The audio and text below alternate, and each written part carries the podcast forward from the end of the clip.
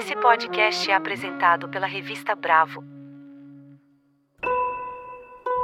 Quando falam que minhas músicas têm sexo, que eu insisto nisso, quando o pessoal não vê que é uma causa, é uma luta, que tem uma mensagem, uma melodia, né, uma sensibilidade ali, dá vontade de ser até escrota. Tu acha que eu tô fudendo o tempo todo? Tu acha que eu tô o quê? Tu acha que eu faço tudo que eu canto? Tô incentivando você a fazer tudo que eu canto. a causa realmente ainda é liberdade entre mulheres, dos olhares, ainda é a estrutura familiar, ter essa autoestima de querer igualdade. Não é uma questão de falar de sexo, é uma questão de estar tá na causa, sabe? Por não desistir, para que outras mulheres venham também. Essa é Daisy Tigrona, uma referência no funk carioca, que no final dos anos 90 foi uma das pioneiras num espaço até então majoritariamente masculino, abrindo caminho para uma geração de cantoras como Anitta e Ludmilla. Conhecida por suas letras que falam abertamente de sexo e sexualidade sob o ponto de vista do prazer feminino, Daisy é autora de vários hits e ganhou o mundo quando teve a sua música Injeção sampleada pelo produtor musical Sensação Diplo e gravada pela igualmente hypada cantora britânica M.I.A. No auge da carreira, em 2009, ela saiu de cena por conta de uma depressão. Uma década depois, Daisy voltou aos palcos em parceria com o coletivo Baticu, e desde então continuou emplacando hits como Sadomasoquista. E lançou recentemente o disco Fui Eu Que Fiz, com parcerias com as produtoras Bad Sista e Malca e a banda eletrônica paulistana Teto Preto. Eu sou Pedro Garcia de Moura e esse é Emoção Criativa, um podcast sobre criatividade. Mas não da criatividade que vem de fórmulas, tendências ou de referências, e sim daquela que surge de dentro da gente da expressão verdadeira das nossas emoções e da nossa individualidade. Para quem quiser mergulhar nesse processo de autoconhecimento através da criatividade, o livro Emoção Criativa está disponível nas principais livrarias virtuais. Você encontra todas as informações sobre ele e os links de cada episódio do podcast no site emoçãocriativa.com.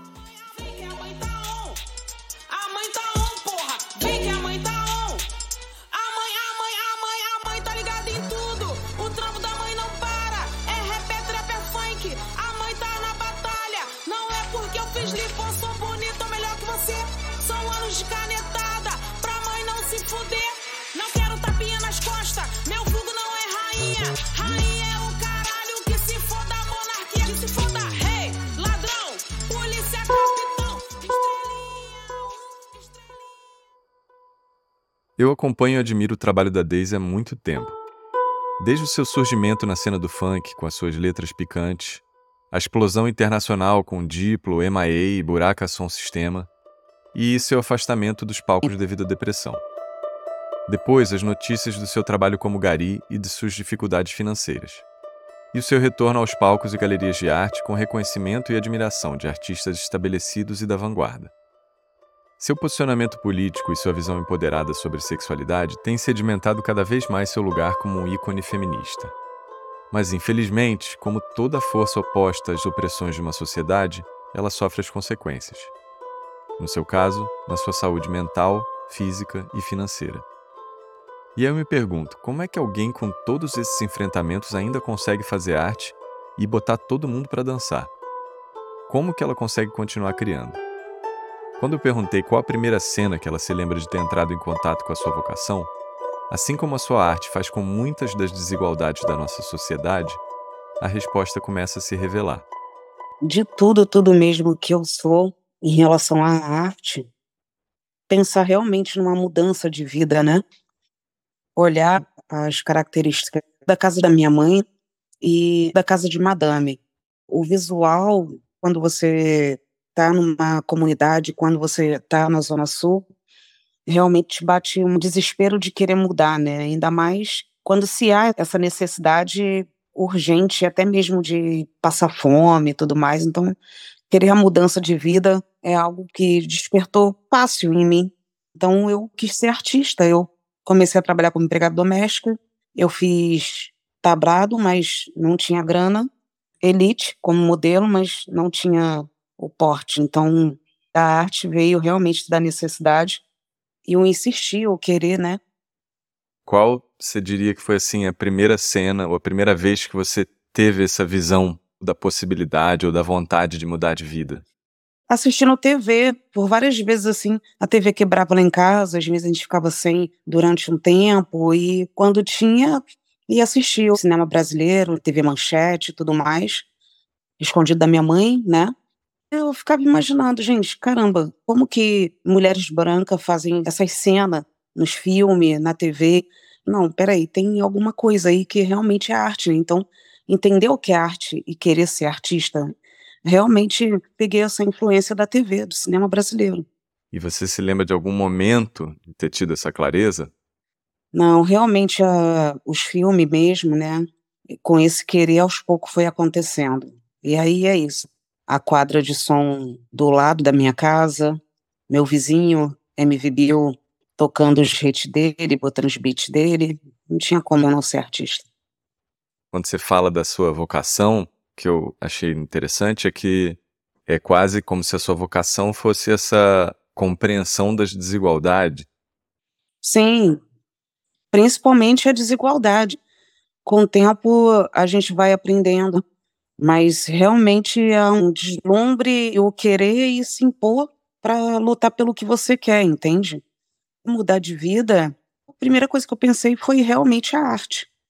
Uma vez eu estava conversando aqui com meus filhos, eu falava assim, quando eu trabalhava em casa de madame, eu falava que eu queria mudar de vida e ter, assim, umas duas casas aqui na comunidade, alugar uma e não trabalhar mais. Mas eu nunca desejei ser vizinha da madame, sabe? Essa fala tem realmente, assim, um peso, né? Mas o querer ser artista foi algo que realmente se realizou em relação ao capitalismo já é uma outra história, porque só vivendo realmente a arte e sendo periférico para entender que, assim, você realmente muda de vida, você é vista por outros olhos e tudo mais, mas o capital é diferente, nem todos os pretos têm acesso. Há uma desigualdade ainda até hoje. E como é que foi essa consciência da arte como o caminho para mudar de vida? Você sempre entendia que você tinha essa vocação, esse talento, ou era meio que um instinto? Por que, que você achou que era o jeito de conseguir essa mudança? Eu vivi escrevendo poesia, eu tinha na época um namoradinho, e aí a gente terminou e eu comecei a escrever poesia. Não era nem para ele, escrevia para mim, como um desabafo. Eu sou o tipo de pessoa que gosto às vezes de estar sozinha, andando, sabe, conversando comigo, sei lá, refletindo as coisas. Então, eu escrevia para mim mesmo. Daí eu comecei a fazer rima. E nessas rimas eu falei, isso dá uma música, realmente. Comecei a testar minha voz. Pronto, é isso. Quando eu te perguntei da sua vocação, você poderia ter dito que a sua vocação, ah, eu me lembro de eu escrevendo poesia, mas o que eu achei interessante é que, do jeito que você falou, é que a sua vocação tem muito mais a ver com uma capacidade de entender desigualdade, de não aceitar e de buscar uma mudança, que é uma coisa que você traz muito no teu trabalho. Sim, na época, como eu falei, a gente não tinha essa noção do feminismo. Com o tempo, a gente vem aprendendo realmente o que é desigualdade, a questão política em relação a isso a vocação de querer ser artista vem disso e vem também literalmente do insistir e não querer ser mais um, sabe? Mais um favelado sem oportunidade, mas que tem sonhos que às vezes não tem apoio de outras pessoas e às vezes também não tem acesso. Eu acho que essa visão da favela para a Zona Sul, que eu comecei a trabalhar com 10 anos, né? Realmente me trouxe essa ilustração também do visual e da ganância de querer mudar. E eu digo ganância quando, na verdade, é um direito meu, sabe? Mas realmente a dificuldade social pulsa. E até hoje, como eu já falei, né, não é um romantismo. Com o tempo a gente entender isso. Precisou pessoas virem de fora para falar para a gente que a gente estava fazendo aqui no Moroado era um ato político em relação a cantar funk, falar sobre desejo da mulher e cantar funk como eu canto, como eu estava cantando na época, sabe? Esse início de tudo. Quer dizer, então, a dificuldade social realmente dá um baque, né? Mas é isso, nem todos têm oportunidade e às vezes também acesso, né? Sei lá, eu fico pensando realmente nessa minha vida de estrada para onde eu fui, para onde eu vou. Até hoje me vem à cabeça como que eu consigo estar em todos os lugares, conhecer pessoas, pessoas me conhecem e ainda ter essa diferença do capital, né? do capital e a sociedade. Totalmente. Só que o que eu acho é que tem gente que observa artistas e dizem: ah, você já estava falando ali com um engajamento político, com um feminismo. É uma observação de fora, né? Ter a consciência de dentro da própria situação e aí unir com uma construção de um caminho pela arte. Também o que eu acho interessante desse ponto aqui que a gente está falando é que a insistência ela é uma característica artística que eu acho que você tem. Sim, não, eu acredito muito na minha arte. Às vezes realmente dá vontade de desistir, mas eu me pego sempre compondo, criando melodias que às vezes eu fico até pensando, sei lá, parece que eu tô sem rumo. Muita gente fala que às vezes eu não componho funk, eu acabo escrevendo tipo pop, quando na verdade eu só tô realmente ainda lutando pela minha arte, sabe? Então esse desistir me traz uma força além de continuar. Não tem como eu não ser artista, não tem como também eu não estar tá em todos os lugares. Porque é isso, né? De uma forma ou de outra eu acabo seduzindo as pessoas, porque, querendo ou não, é uma sensibilidade também que cativa, né? Eu sei lá, eu às vezes me pego sensível demais nas situações que me deixa fragilizada, mas na vontade de desistir, mas não desistindo, sabe? Quando você pensa sobre qual é a característica de cada artista, você passa essa resistência e essa insistência no teu trabalho. Então, por exemplo, como é que eu consumo a sua obra, como é que eu me inspiro, me inspiro pela mensagem que você está dando, ela transmite dentro dela essa tua resistência. Isso faz parte da sua linguagem. Sim, é o que eu tento passar realmente, não desistir. Mas principalmente procurar estudar e ser paciente, né? Porque não é fácil para atualizar nas situações, sabe?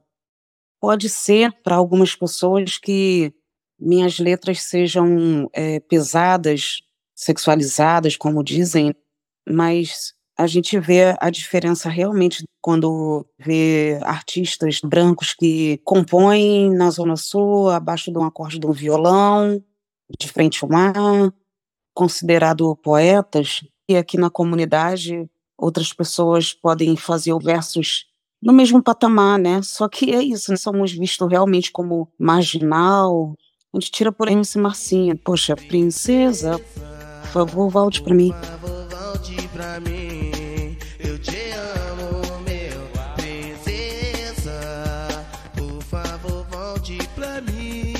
Nossa, o cara sensível, um príncipe, sabe? Poxa, não teve a mesma visão que um artista da Zona Sul, né? Realmente o funk hoje está tendo uma outra estrutura, mas não estão abertos para todos, porque com meio das produtoras é tipo, como a fala de antes aqui, ah, tem que estourar a boa, não é uma coisa tipo, você é herdeiro e quer ser cantor. é bem diferente, né? Mas há realmente essa questão social da batida do funk e o preto com seus versos lindos. Os acordes do violão com o branco cantando de frente para o mar. Realmente tem essa questão ainda social. Até hoje, né? Eu vejo pessoas que às vezes me fazem perguntas. Ai, suas letras ainda falam sobre sexo. E muitos artistas hoje em dia renomados aí que estão fazendo sucesso, estão em festivais grandes e tudo mais, que dizem, né, que eu sou referência, fazem a mesma coisa, né, bota sexo na música, sexualiza também, não são questionados. Então, para falar de sexo, tem que pensar realmente em como você quer falar, em que ato você quer mostrar isso. Não é uma questão que você tá compondo uma música falando de sexo que você só sabe isso. Às vezes é uma sensibilidade em cima de uma poesia melódica, sei lá, uma continuação da luta.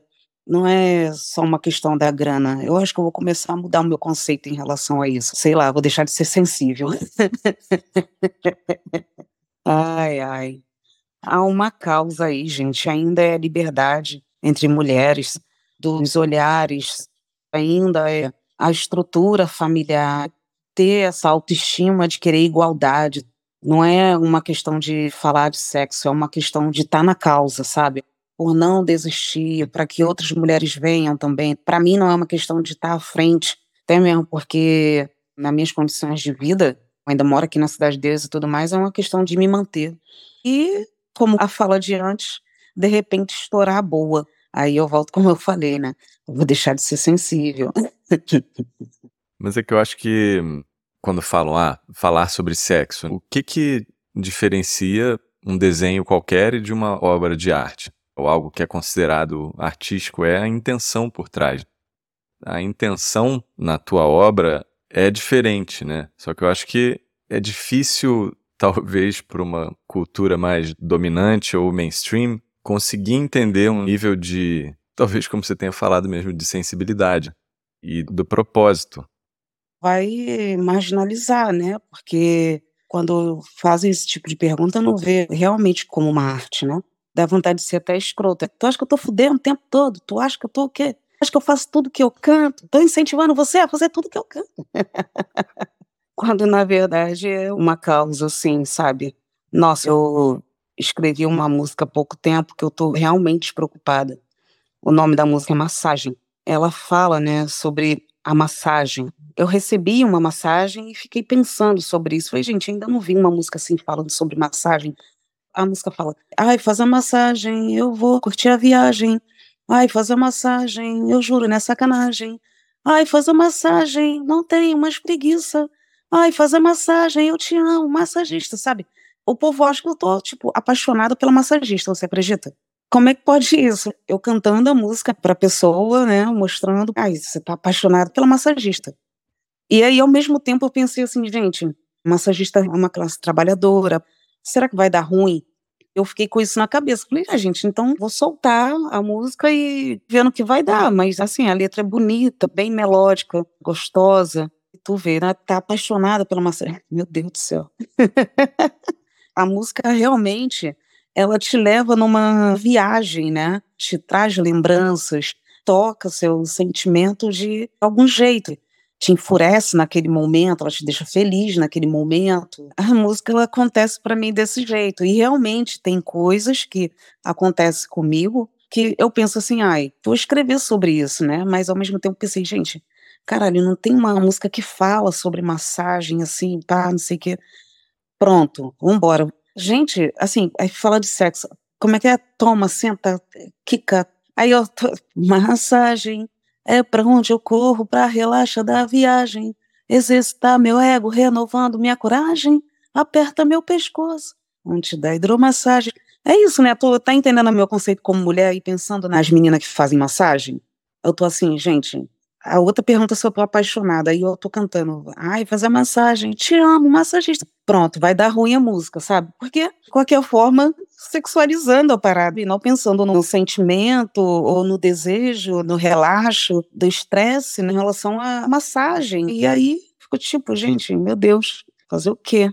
As pessoas não têm essa sensibilidade da arte realmente. Uma coisa que eu fico pensando, então tá todo mundo cantando o que vive. É, mas é porque o código do mainstream, assim, ele não tem essas camadas, né? Porque eu acho que o que você traz é camada. Porque se você for parar pra pensar, a sexualidade feminina, ela é um canal de expressão reprimido pelo patriarcado, que só permite e incentiva um determinado jeito de sexualizar, que é mais objetificado.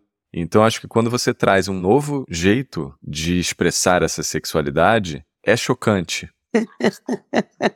para o mercado, digamos assim. Por isso que tem cada vez mais pessoas que vão se dando conta do teu pioneirismo e mais pessoas vão entendendo essas camadas. O mainstream ele não é um lugar de camada, ele é um lugar de imediatismo, né, de uma coisa que é consumida ali. É, não, eu sei, vem, vai logo. E eu acho que por isso que tem cada vez mais pessoas do universo artístico entendendo essas suas camadas e cada vez mais trazendo você para ouvir a tua perspectiva seja nas tuas exposições, seja nos teus trabalhos novos.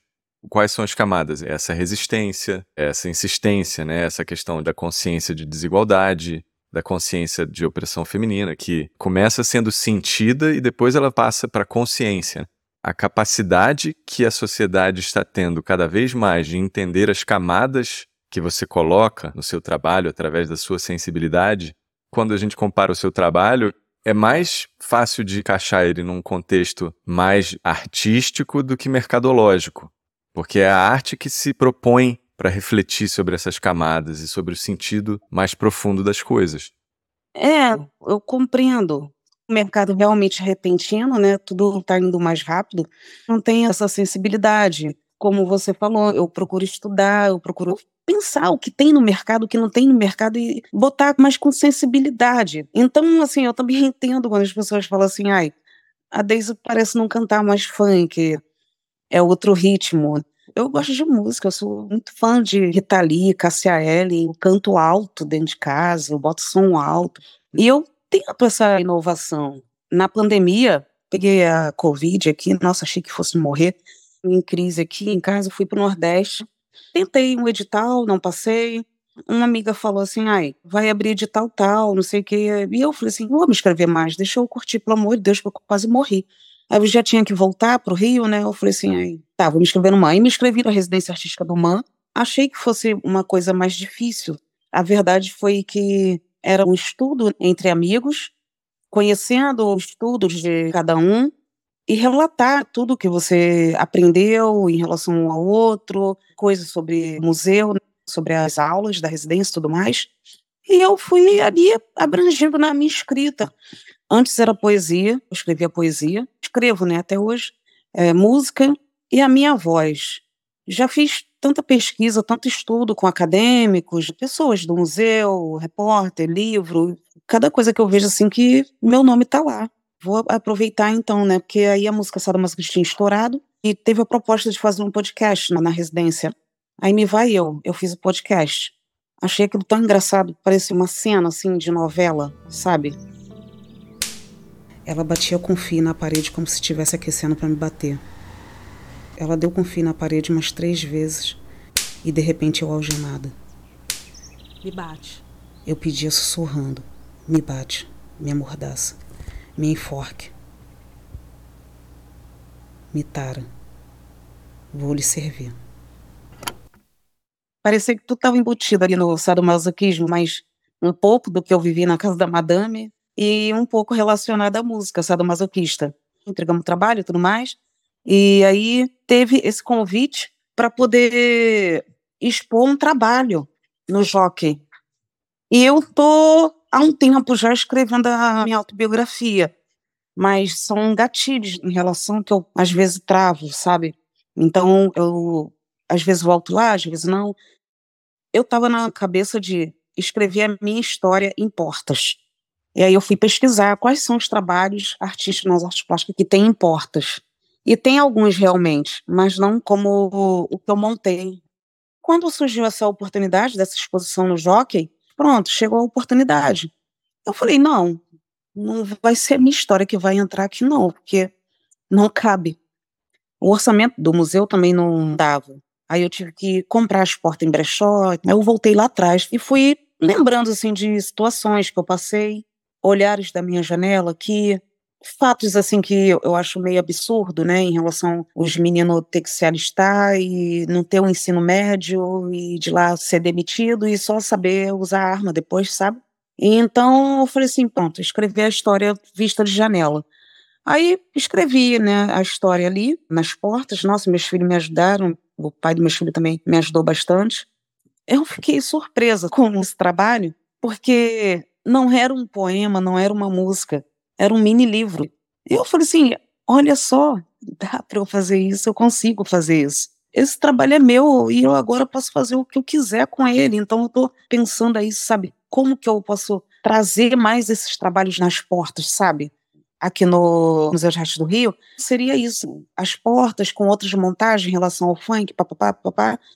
Mas eu tive que ir para a Europa, não deu tempo de montar. Então eu pensei em outra vivência, a minha vivência de palco de favela, né, que foi as caixas de cerveja, as dançarinas, porque não deu tempo de eu pedir para fazer uma réplica minha, né, vamos dizer assim. é, Pedro, olha, o tempo que eu passei a minha depressão, eu desenvolvi muita coisa, sabe? Por exemplo, a gente se mudou de uma casa para outra, tipo do outro lado da rua, para um lugar que tem menos correria do tráfico. Eu me vi na necessidade de meter a mão na massa aqui. A gente começou a construir a casa. Eu sei fazer uma sapata, amarrar ferro, eu sei levantar tijolo, eu sei virar um concreto. Então, o que seria difícil para montar uma arte plástica? Tem vivências que te traz essa vontade da mudança. Quando você falou lá atrás assim da característica de querer mudar de vida, realmente, para mim, que sou moradora de uma comunidade, sou preta, é realmente uma questão social, é visível isso. Muita gente não sabe, né? Mas assim, morei um tempo na rua também.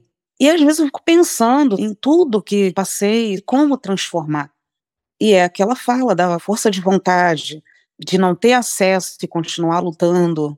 Esse meu querer mudar me traz essa diferença da escrita, da melodia, do trabalho nas artes plásticas, de despertar essa sensibilidade em vista das artes plásticas, apesar do que é uma concorrência grande também. Quero me manter e, como eu já falei, né, esperar estourar boa, que de repente, quem sabe, né, eu arrumo uma grana e vou viver uma outra vida. Óbvio que não longe da minha arte, né, que, sei lá, é minha cabeça, senão só se eu perder a cabeça mesmo. Total, é porque a pessoa, ela faz o que ela sabe, né? E eu acho que o que você sabe fazer é criar, é se expressar. Quando você imagina que você quer mudar uma situação, principalmente uma situação muito difícil de ser mudada, você usa o que você tem de melhor. Então a sensação que eu tenho te ouvindo é que você entendeu que você teria que criar uma realidade nova para poder escapar dessa realidade que você estava já destinada. E aí é que eu sinto que entra a arte, porque uma coisa é criar uma música, mas é que criar uma realidade nova é muito mais complexo, né? Que eu acho que é aí que você traz a arte como uma criação da sua própria existência.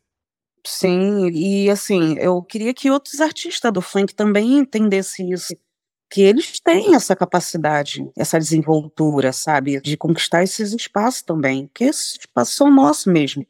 Isso também até eu demorei para poder entender quando eu me inscrevi na residência do MAN, tinha feito um filme com uma amiga, que ela é da Holanda, mora em Berlim, Beth e Daisy. Esse filme fala sobre a Beth Mendes ter sofrido na ditadura para que eu viesse cantar funk, a liberdade de expressão. E quando eu me inscrevi, eu não botei sobre isso. Eu tinha acabado de vir da Europa. Eu fiz uma mini residência, né, de uma semana no K2M em Madrid.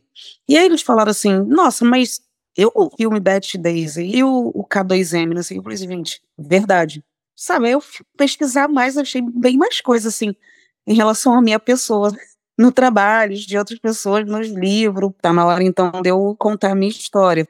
Porque, às vezes, Pedro, não é uma coisa assim, ai, é só dinheiro. Para mim, é uma questão realmente de mostrar essa capacidade, tentar fazer as pessoas entender, principalmente os cantores de funk da comunidade, que são capazes também, entendeu? Que esses espaços também é para eles. Eu estou para fazer um vídeo, né, que ainda na correria aqui de estúdio, convidando o pessoal para o museu, que ainda tem essa restrição, né? O que eu achei maneiro, baseado nessa tua primeira resposta sobre a tua vocação, é que é muito mais comum alguém que é da música estar tá relacionado com a música, ou com alguém que é da escrita estar tá relacionado com a escrita. Por isso que eu acho que a tua vocação, como sendo essa que a gente está falando aqui, é uma coisa que ela ultrapassa a arte em si e ela fala muito mais sobre a criação de uma realidade própria. E isso é uma coisa rara. É difícil artistas terem esse tipo de vocação. E aí eu acho que quando você fala desses outros artistas, é porque é raro alguém ter essa compreensão que você tem. E eu acho que cada vez mais, com a tua obra, com a tua existência, com todos os teus projetos, você vai mostrando isso através do que você vem fazendo com a sua própria vida. Sim. E um outro ponto que eu achei maneiro, que é você, nessa exposição, já começou a contar essa sua história. E existem maneiras de você contar a sua história que não são simplesmente texto, né? Você acredita que eu tô reescrevendo ele? Na verdade, eu usei o início e já estou em 60 páginas dele agora. Do livro de pau, da exposição lá do Jockey. Agora, a minha autobiografia realmente há uma necessidade aí eu acho importante, porque nem eu mesma às vezes consigo me enxergar sinceramente. Sei lá, me sinto até sensível, sabe, em relação a isso, porque é muita vontade, é muito querer. Eu tenho esses gatilhos, vai sair, porque há muita história de encontro em relação à moradia. Esses gatilhos realmente, nossa, eu. Então, mas é isso, eu tô terminando o livro de Pau. Eu quero lançar ele antes da minha autobiografia. Não sei se esse ano ainda eu consigo lançar o EP. Tudo que eu quero é terminar esse livro, esse EP, recolher os frutos, fazendo show e tendo tempo para minha autobiografia, entendeu? Isso é muito importante para mim. Parece uma questão de honra. De repente, sei lá, eu encontre alguém que ande comigo e me ajude, porque as vivências realmente traz assim, às vezes uma porrada que vem bem mais forte. Ai, desculpa, tô bem assim, emocionada, porque eu tô vendo que realmente tu curte meu trabalho, nossa. Pô, demais. Eu também considero que eu sou uma pessoa que tem sensibilidade e tenho o meu trabalho artístico. E tenho esse trabalho aqui porque eu quero trocar com outros artistas e quero ajudar as pessoas a se libertarem através da arte. Que eu vejo que é isso que você faz com você e que você inspira nos outros também. A missão é essa, né? Mas nem todo mundo também tem essa sensibilidade de entender o mundo anda tão complicado, mais complicado que na época de Renato.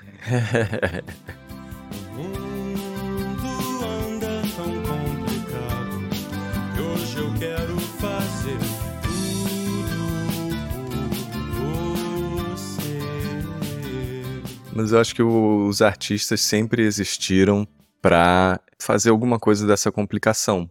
Você está citando o Renato aqui, porque ele fez uma obra que ajudou você a entender alguma coisa dentro de você e dentro da sociedade. Sim. E eu acho que é isso que você está fazendo para muita gente. Por isso que pessoal da Baticu e tanta gente, né, obviamente, mas é porque você marcou muito a construção da compreensão dessas pessoas, sacou? Eu acho que alguém com o seu dom da sensibilidade e da expressão artística existem maneiras da gente lidar com a construção da nossa própria história, né? Porque pelo que eu estou entendendo, esse livro é quase como que uma maneira que você está enxergando de se enxergar, porque você é uma colagem de muitas coisas uma percepção que vem de fora, né? Muitas vezes, porque você faz o teu trabalho, o teu trabalho é super revolucionário, é a sociedade que vai sendo impactada por ele com o tempo, ou seja, ainda tem um delay aí de quando você faz a coisa, de quando que as pessoas têm a capacidade de compreender. Eu consigo imaginar você querendo entender quem você é. Isso é verdade. Um tempo atrás, quando me perguntava por quê, pá, eu falei assim, ai, gente, eu não quero ficar mais me perguntando em relação a isso. a autobiografia, ela é dolorida, né? Vamos dizer assim. O das portas, dando continuidade a essa exposição do jockey são memórias que ativam a minha consciência, né, de que eu estou viva e continuidade da minha capacidade de trabalho, da escrita. Hoje eu sou independente, não estou mais na Baticu, então eu fico tentando me ocupar, entende? Não é uma coisa que eu estou sendo obrigada, né? Até falaram para mim, ai, se escreve no edital e tudo mais, mas o edital ele te obriga, ele te dá tempo. Eu falei, não, não vou me escrever em edital para lançar o livro, porque eu estou mais para ir com a minha paciência mesmo. Agora, a minha autobiografia Aí, sei lá, eu, eu pensando, né? Até onde eu vou, não sei. Eu já escrevi tanta coisa. Por exemplo, quando você falou assim, contar sua história por camada. Quando o Sadomasoquista estourou, eu escrevi, né? Tudo que eu vivi ali. Fui trocar de telefone, eu estava escrevendo no telefone. Nem queria escrever no notebook, nem no PC. Perdi tudo. Aí voltei a escrever de novo. é onde eu conheci Marcela, a Marcela Cantuária, conheci a Pamela, o Ademar, o pessoal do Nordeste. Nossa, assim, eu conheci muitas pessoas e ouvindo várias histórias. Os shows que eu tava fazendo, as trend, pá, e eu falei assim, gente, eu preciso escrever sobre isso. Aí me vai, eu escrevi, né? Olha, eu tava indo bem, tive que trocar de telefone, ferrou tudo. Aí voltei a escrever de novo, então eu tô em paralelo, assim, com essa escrita. Mostrei pro Ademar, Ademar falou, tu vai ser processado. tem coisas que não são só fotos. Eu acho que enquanto se tem memória e se há tempo para um artista, eu, na verdade, não é só músicas e assovio. O relato, a desenvoltura, te mantém vivo, né? É isso, sei lá, te traz uma outra proporção também, sabe?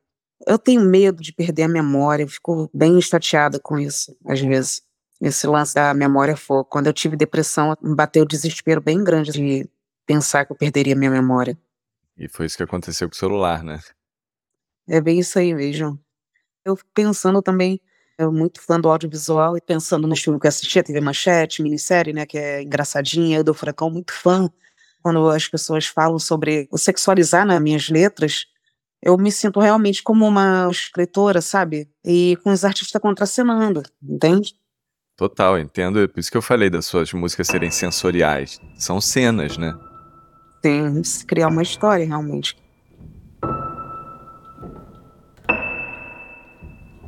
Qual foi a primeira vez que a sua cabeça explodiu com alguma obra, de qualquer tipo, livro, música, filme?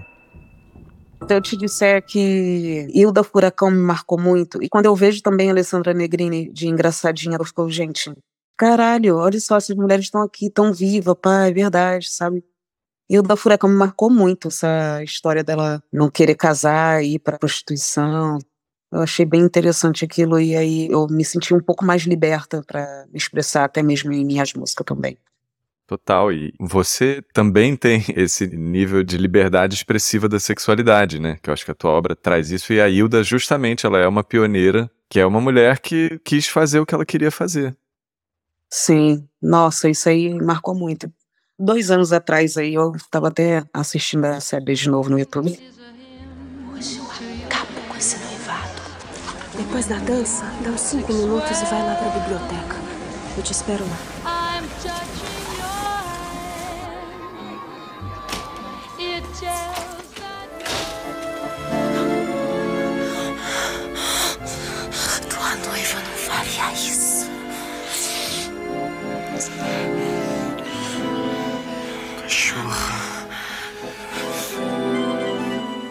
É você ver alguém que conseguiu fugir da opressão, né? Da expressão da sexualidade. Sim, e assim, eu encontrei a Alessandra Negrini uma vez em São Paulo, e aí eu fiquei assim, paralisada, assim, olhando pra ela, eu falei, caralho. Engraçadinha, meu Deus. Ai, ai. E é isso, né? Eu sou fã também, sabe? Você fala no começo da tua vocação da TV Manchete, dos filmes, você fala da Hilda, você fala da sua própria música, né? E da escrita também. E é muito engraçado como você compara as diferenças entre as casas da novela. Eu acho que tem todo um universo, meio como você próprio falou, né? Do audiovisual já na tua própria compreensão da existência. Com certeza, né? Então, olha, pouco tempo eu tava na praia com amigos. O pessoal tava falando sobre uma artista aí, branca, pá, considerada artista racista. Eu falei sobre esse lance, né, dos MCs da comunidade produzindo seu funk num batidão dentro da favela, sendo preto. E aí é considerado proibidão, considerado sexualizar a música. E aí falou assim: ah, mas o funk realmente já mudou, não é isso mais, não sei o quê. Eu falando que não, que ainda continua a mesma coisa e que eu tava ali. E aí eu fui grossa. Eu falei que engraçado quando falam que minhas músicas têm sexo, que eu insisto nisso. Quando o pessoal não vê que é uma causa, é uma luta, que tem uma mensagem, uma melodia, né, uma sensibilidade ali. O mais engraçado também é mediante a família, né? Antigamente, até mesmo minha família, falando sobre as meninas, por exemplo, perdeu a virgindade, tinha que casar, isso e aquilo. A maioria dos filmes que eu assistia, TV Manchete e tudo mais, a maioria das mulheres ali eram mulheres brancas. Por isso que eu falei, me sinto realmente uma escritora, poxa, é engraçadinha.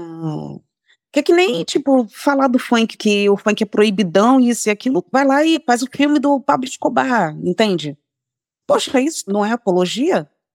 É, mas é, depende de quem fala, né? É, então, você tá entendendo? Então, é realmente depende de quem fala, porque a arte em si, para mim, ela é vivências de imaginações que às vezes chegam num acontecimento, mas é engraçado quando se chega no audiovisual de uma forma arte e quando é música que vem da favela é vista de outro jeito. Peraí, não, não posso aceitar isso, eu tenho que agir. Então, É óbvio, né? Poxa, eu sou um Emanuel Carlos, pô, eu sou uma escritora, caramba. Mas eu me senti bem bruta falando isso pra menina, sabe? Mas é essa que é a minha sensação, é que você escreve contos feministas, eróticos, de valorização da própria expressão da sexualidade feminina. Pois é, mas assim, o que importa mais pra eles? Agora saio aqui com uma visão mais de que, tipo, um disco seu, na verdade, são contos. Não é sobre você. Você tá contando ali aquelas histórias de libertação. De libertação, não é tudo que eu vivi, talvez seja tudo que eu queira viver. Mas aí sempre escritores e escritoras sempre se colocam, né? Que a capacidade de fantasiar mais uma sensibilidade que fazem escritores e escritoras terem mundos ricos o suficiente para poderem ser compartilhados, né? Mas é isso, sou tímida, mas eu sei que tenho essa ousadia de expor a obra. É isso, você tem que ouvir massagem, tá muito boa. o podcast, você vai gostar do podcast. Eu já ouvi, adorei. Ah, você ouviu, que legal. É, o podcast já é bem nessa direção que a gente tá falando, né? Então, é, às vezes eu fico rindo assim, eu falo, gente, caralho, como é que pode? E a menina veio aqui em casa, sabe, a Camila, a Camila Rocha Campo, ela veio aqui em casa e aí a gente teve que gravar aqui, né? Eu tive que narrar, assim. E eu tímida, sabe? Eu falei, gente, é isso. Meu marido já estava na cama. E eu lá olhando a empregada, imaginando coisas que eu sempre quis e nunca tive coragem de admitir e viver. Quer saber? Foda-se. Vou lá falar com ela. Qual foi o seu momento mais emblemático de plenitude criativa, onde você sentiu que o que existia dentro de você estava sendo transformado em expressão artística? Oh, meu Deus. É que são muitos, né, para mim, eu acho. Só vou falar um. A Baticô me proporcionou um momento bom, realmente pleno, que foi no show com a MC Katia. Não é só pelo fato dela ter falecido, não, porque é uma mana que estava no início da carreira também, né? Eu vinha e depois ela veio em seguida e ela só fazia show praticamente quase que no Rio e de repente ela estava no mesmo espaço que eu. A gente conseguiu fazer um duelo ali, né? Tipo, amante fiel e nos saímos muito bem. E aquilo ali me deixou muito feliz de estar ali com ela, naquele espaço, daquele palco, sabe? A Pablo estava lá, eu vi, assim, a alegria dela de estar ali também, sabe? Porque, como eu falei, né, nem todos têm acesso. Aquele momento realmente foi um momento tão prazeroso que eu, dali eu fui para Mamba, né, de manhã, e fiquei até meio-dia, tu acredita? Então, foi isso, né? Esse momento do, duelo, e ela não sabia, né, que eu tinha tanta música assim que falava sobre amante. Ela mandava uma, eu tinha a resposta, sabe? a fiel não te alimenta. Tu depende das amantes, pra elas não compensa. Calor, consentiu, quem gostou, grita u. Pra provar que eu tô certa, miniatura de pi. Então. Isso realmente levou o show à loucura. E eu vi ela muito feliz, eu também feliz, foi bem louco mesmo, foi legal. Tem vários, né? E é isso, saí de lá, fui pra Mamba, nossa, eu tava fritando mesmo esse dia. Até meio-dia eu lá, tipo, um bate-pé pra lá, que nem eu sabia que eu tava dançando. Ouvindo aqui essa tua história da Kátia, quando você faz uma batalha, assim, um duelo, e você traz muita coisa do seu repertório, né? Ah, ela não sabia que eu tinha tanta coisa diamante. Não deixa de ser uma maneira de revisitar a história. A sua história, que a gente estava falando ali do teu livro antes, né? Sim, sim. É isso que eu estava querendo dizer, que existem várias maneiras de você se revisitar e de ir tendo essa visão de quem você é imagino que deve ter dado uma sensação de tipo, caraca, eu tenho história, tenho coisa, tenho já um trabalho, você enxergar a solidez do que você vem construindo, né? Disso eu sei, né, que tenho história, tenho trabalho e tudo mais, mas eu não sei se eu tô iludida ou eu não sei a minha importância ainda em relação a esse complexo da minha arte, sabe? Iludida em que sentido? Ah, então, sabe aquela ilusão de que todos os artistas é rico? Aí eu digo, eu sou rica pela minha arte, porque eu consigo fazer, mas não num capital. Por exemplo, eu não vivo da minha arte. Eu sou gari. Eu fico assim, gente, caralho, eu não acredito que eu fiz isso. Então, às vezes bate essa confusão de entender, né? E aí, às vezes, bate revolta de rainha ao caralho, sabe? Que se for da monarquia, escrever em relação a isso, mas Ao mesmo tempo, me sinto feliz pela minha desenvoltura em relação à arte, à construção, de diversificar no livro, na exposição, na, na lógica. É, mas é porque na sociedade que a gente vive, até a própria palavra, valor, qual é o seu valor? Você se valorizar, isso tem a ver com dinheiro, né? Obviamente que a diferença entre a sua riqueza artística e a sua riqueza financeira é uma coisa muito maior. Sim, como eu falei contigo, assim, para mim escrever é uma questão de honra, porque eu tenho medo de perder minha memória, sabe? Eu queria muito, assim, tipo, sei lá, viajar mais, viver outras coisas, mas o meu capital não me permite. Mas saber que sou uma puta artista, eu sei, mas às vezes fica tipo, peraí, não, porra.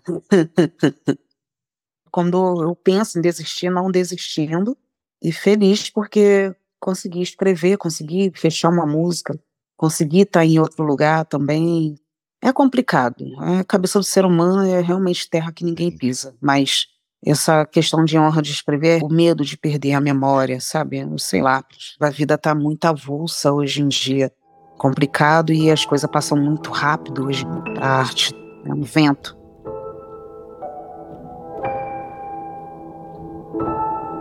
Teve alguma vez que você quase desistiu? Alguma coisa que aconteceu, alguma coisa que alguém falou? E pouco tempo, assim, eu voltei da Europa agora, né? E aconteceu coisas lá que eu não tô mais na Baticu e depois, assim, não deu mais para trabalhar com a menina que foi comigo. Com álbum em andamento, com essa abertura, é, eu tipo que fiquei um pouco avulsa, né? Então fui procurar apoio em outras pessoas. E eu, na minha ansiedade, acho que eu não entendi isso e fiquei bem triste, pá. E aí eu tava bêbada, falei que não queria encontrar a pessoa. Acabou que a pessoa apareceu onde eu tava. Já tinha mandado a música, porque a pessoa pediu, e não dava resposta. A cabeça veio bêbada, pá. Eu dei uma porrada assim na mesa e falei: eu desisto, eu não quero saber, eu desisto de tudo, pá. Mas já com aquele sentimento do acontecimento da Europa, de não estar tá mais na produtora, museu, troca de produtora, ouvi uma coisa que eu não gostei e dei uma porrada assim na mesa e meti o pé falando que ia desistir, mas foi pouco tempo, né? Eu vim andando até o metrô. Não, pô, eu desisto da pessoa, mas da minha. como que você desiste? Pô, não tem como. Ah, sempre tem um rico de alegria de eu conseguir escrever algo. Eu, quando eu falo assim, conseguir escrever algo, é ficar do jeito que eu quero, sabe? Mas foi engraçado esse dia. Eu falei, desisto, pá, desisto. Aí eu falei, não, peraí, eu não posso desistir, não. Desisto dela, minha arte, não, peraí. E é isso.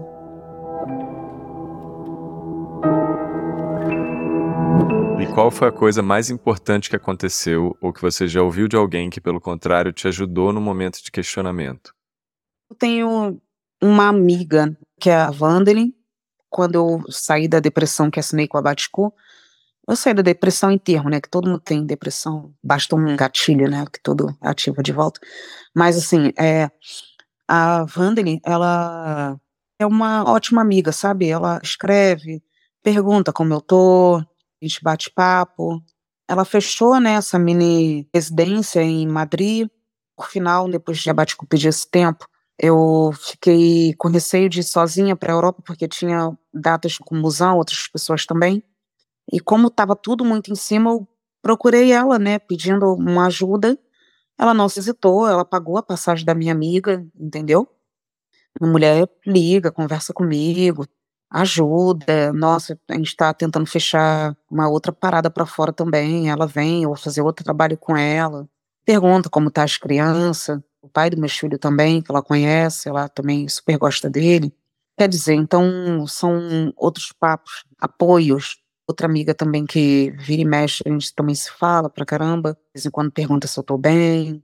Aí, às vezes, a gente faz vídeo chamada, ela fala que eu tenho que dormir. Se tá cansada, deita aí, dorme aí, tem uma cama aí atrás. São pessoas que têm mais idade, sabe, que têm essa preocupação, que gosta realmente de mim, que gosta da minha arte. Porque são poucos, sabe, que perguntam se tá tudo bem, se as crianças estão bem. Nem sempre é sobre o trabalho essa é uma amiga realmente, essa aí realmente, nossa, uma alavanca aí, nossa, um apoio bom, muito bom.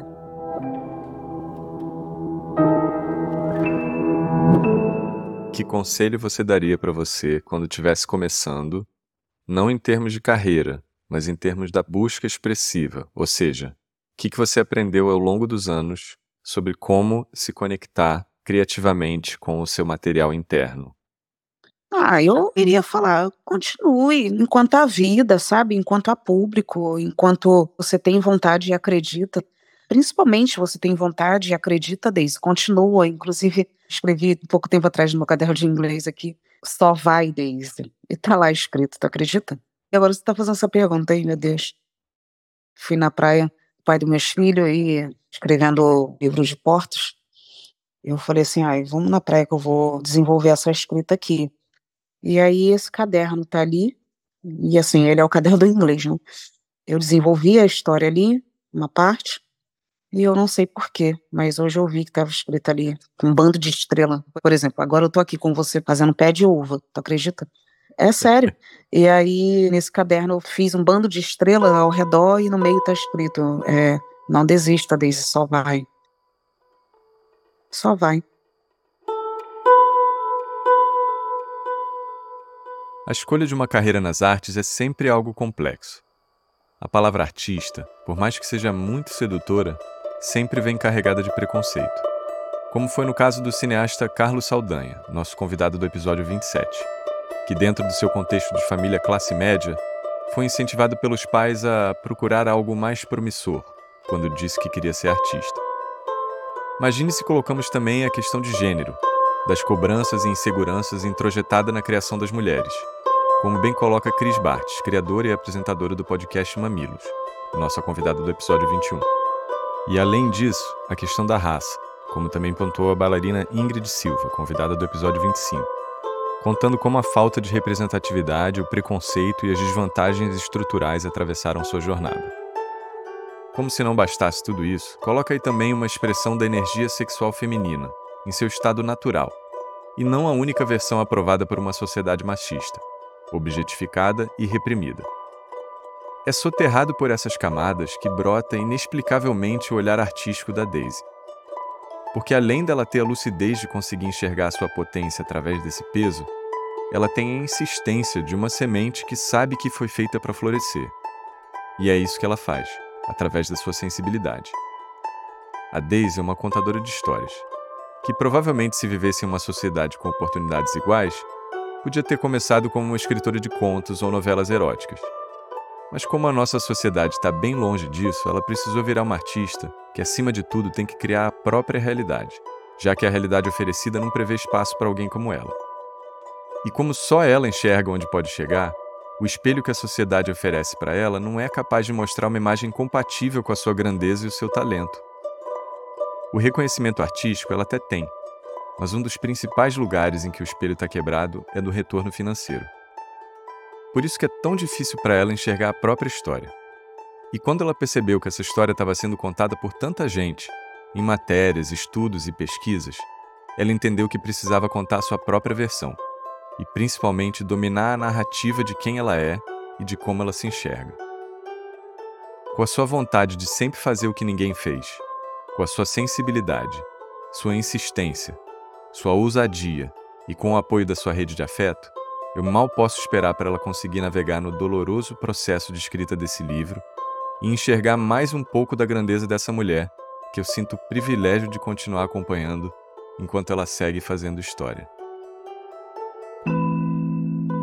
Você pode acompanhar a Daisy Tigrona nas suas redes sociais e ouvir as suas músicas nas principais plataformas de streaming, como seu mais recente lançamento, o single Tudo, em parceria com o DJ e produtor musical alemão Daniel Haxman.